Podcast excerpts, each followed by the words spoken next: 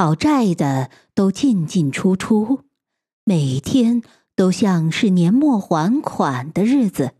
酱油店、油店、蔬菜店、沙丁鱼店、干货店、木炭店、米店、房东等，都火急火燎的催促着。仲吉在巷口炸着牛蒡、莲藕、山芋、鸭儿芹、魔芋、红姜、干鱿鱼、沙丁鱼等，靠着一分钱天妇罗营生。他一看到讨债人的身影，就突然低下头，假装和面。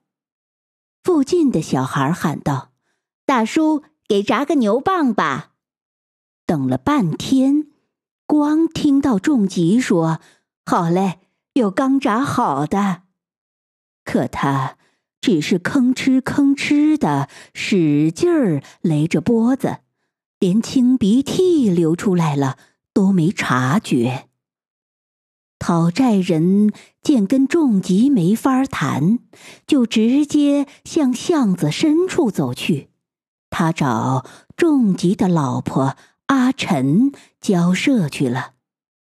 阿晨与仲吉很不一样，他警惕的注意着讨债人的动作，有时讨债人会张牙舞爪的很过分，只要他们稍微敲一下坐着的木地板。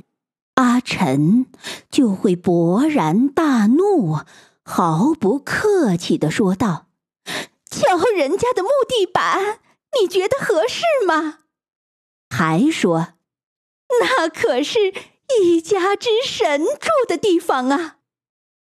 不知是演戏还是过于兴奋的缘故，那声音听上去仿佛带着泪水。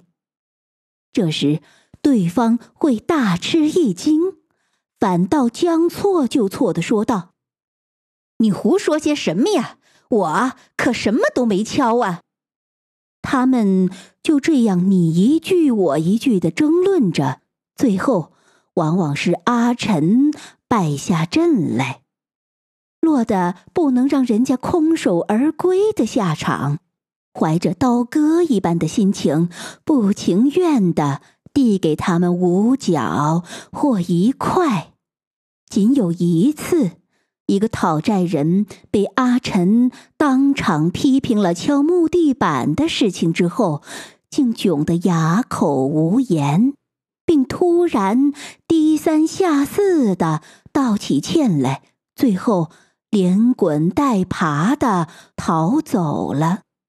讨债人来过之后，阿晨总会对女儿蝶子这样发牢骚。在蝶子看来，那样的母亲既丢脸又可怜，并且还有些后悔，不该欺瞒母亲，诓骗买零食的钱，不该从装卖天妇罗的钱盒子里偷拿硬币。重级的天妇罗卖的是味道，因此广受欢迎，可也因此吃了亏。连阿晨都觉得，无论是莲藕还是魔芋，都切得太厚了，这样很不划算。可重吉拨了拨算盘，说道：“本钱才七厘，卖一分，怎么可能吃亏呢？”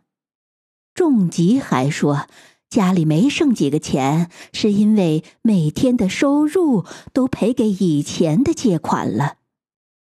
他的说法也不无道理，不过，就连十二岁的碟子都明白，父亲的算盘里根本没有算进买木炭和酱油的钱，光靠天妇罗根本无法维持生活。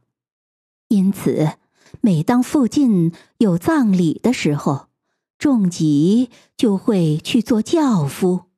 夏天的弑神祭时，身着兜裆布、担着神社的大提灯列队游行，一天就能挣到九毛钱。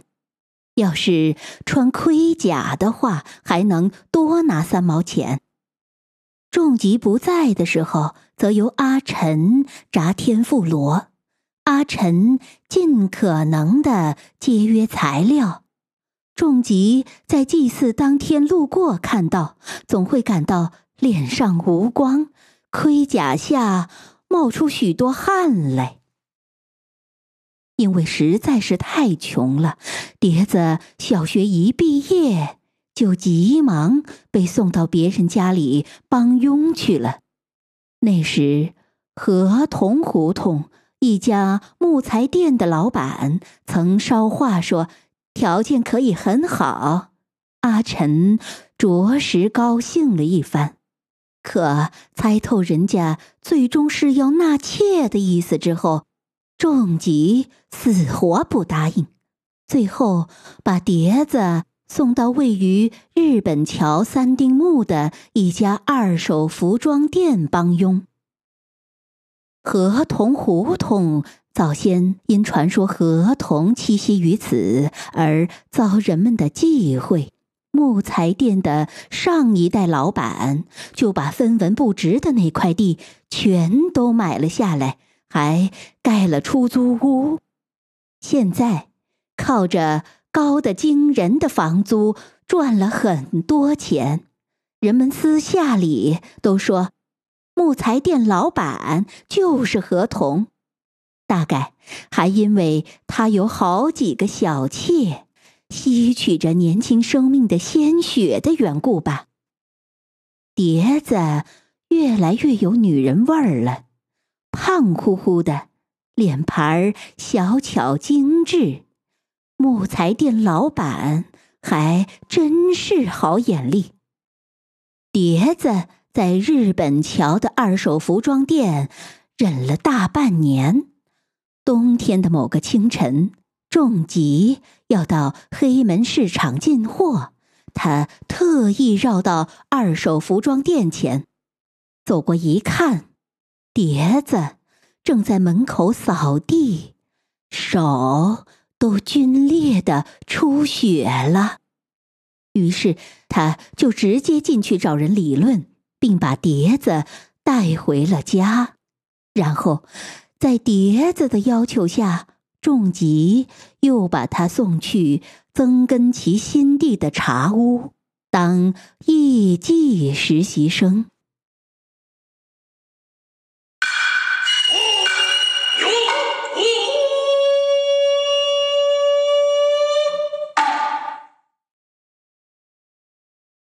仲吉的手里进来五十块钱，不过还完债就消失的无影无踪了。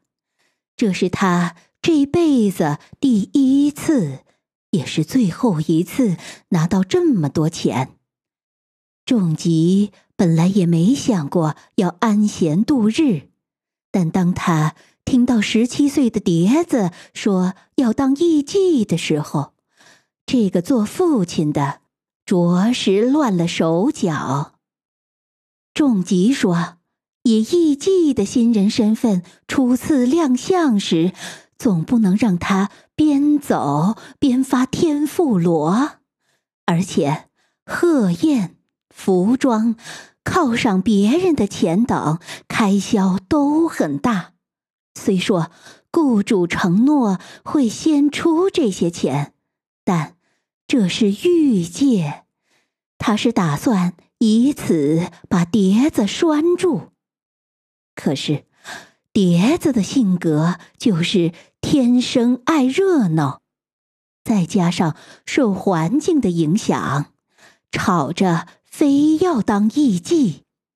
仲吉最终拗不过，只好煞费苦心的为他筹钱。因此，什么做这种辛苦的工作都是为了父母之类的俗话，在碟子身上是不适用的。一些不甚风雅的客人偶尔会问起当艺妓，肯定是有不可告人的原因吧？一定是你父亲。这时，碟子绝对不会可怜兮兮的主动说什么。父亲爱好赌博，被人家骗了田地，等鬼话。这是由当地的风土人情和碟子的性格决定的。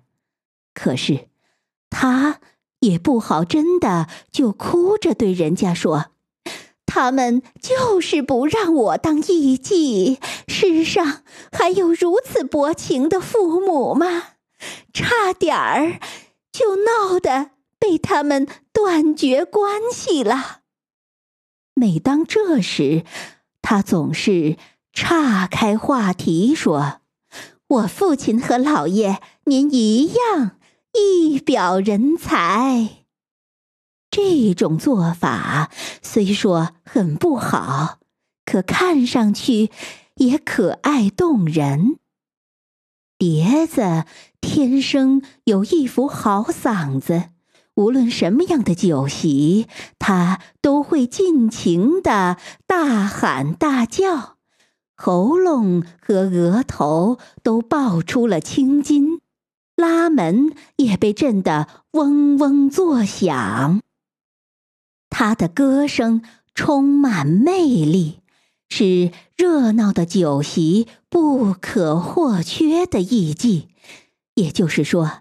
他卖的就是轻浮，可是他却唯独对一个人说了真话，那就是与他相好的廉价化妆品批发店家的儿子。此人名叫维康柳吉，三十一岁，有家室，孩子今年都四岁了。他和碟子刚认识三个月就好上了。柳吉替中风卧床的父亲经营生意，卖的都是些理发店用的香皂、雪花膏、发蜡、化妆水和篦子之类的东西。听说他们家是批发店后。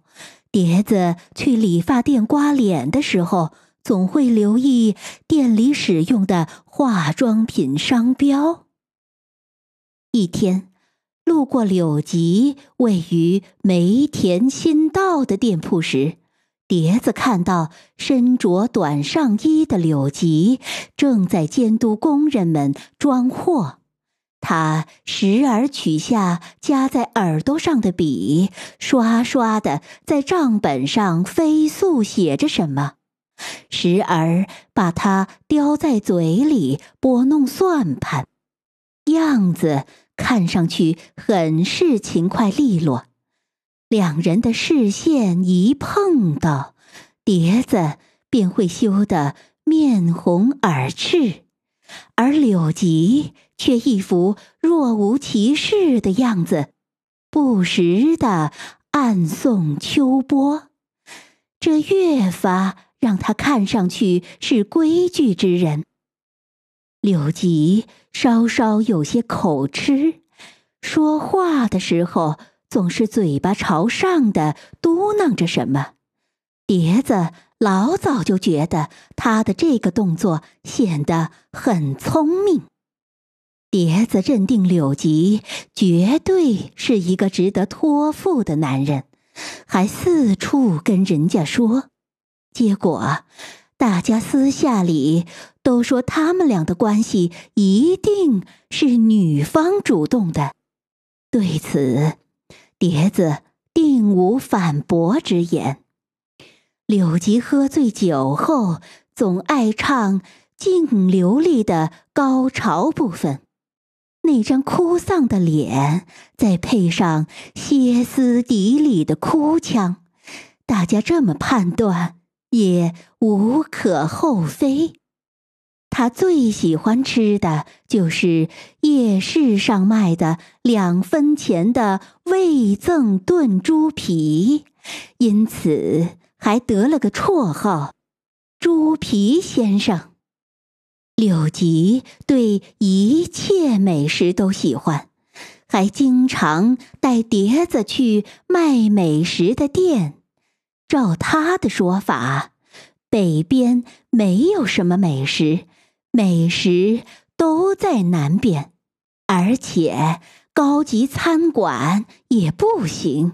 说的难听点儿，在那种地方就是扔钱罢了。倘若真想吃美食，就得跟在他的后面。他还肯定不会走进高级餐馆，最多也只是高筋的汤豆腐店。一般吃的尽是些花不了几个钱的低档菜，比如夜市的炖猪肉、酒糟馒头。荣桥筋汤式的泥鳅汤和精皮汤，道顿蕨香河桥东出云屋的鳗鱼饭，日本桥章鱼梅的章鱼，法善寺的正变丹无亭的关东煮，千日前长盘作横寿司社的铁火卷。和醋拌鲷鱼皮，对面达摩屋的什锦饭和酒糟味增汤，这些小店从外面看上去都不是应该领艺妓去的地方。开始，碟子也想，为什么偏偏来这种地方？柳吉却解释说：“怎，怎么样？”好吃吧？这这么好吃的东西，在其他地方可是吃不到的。一吃，果然美味无比。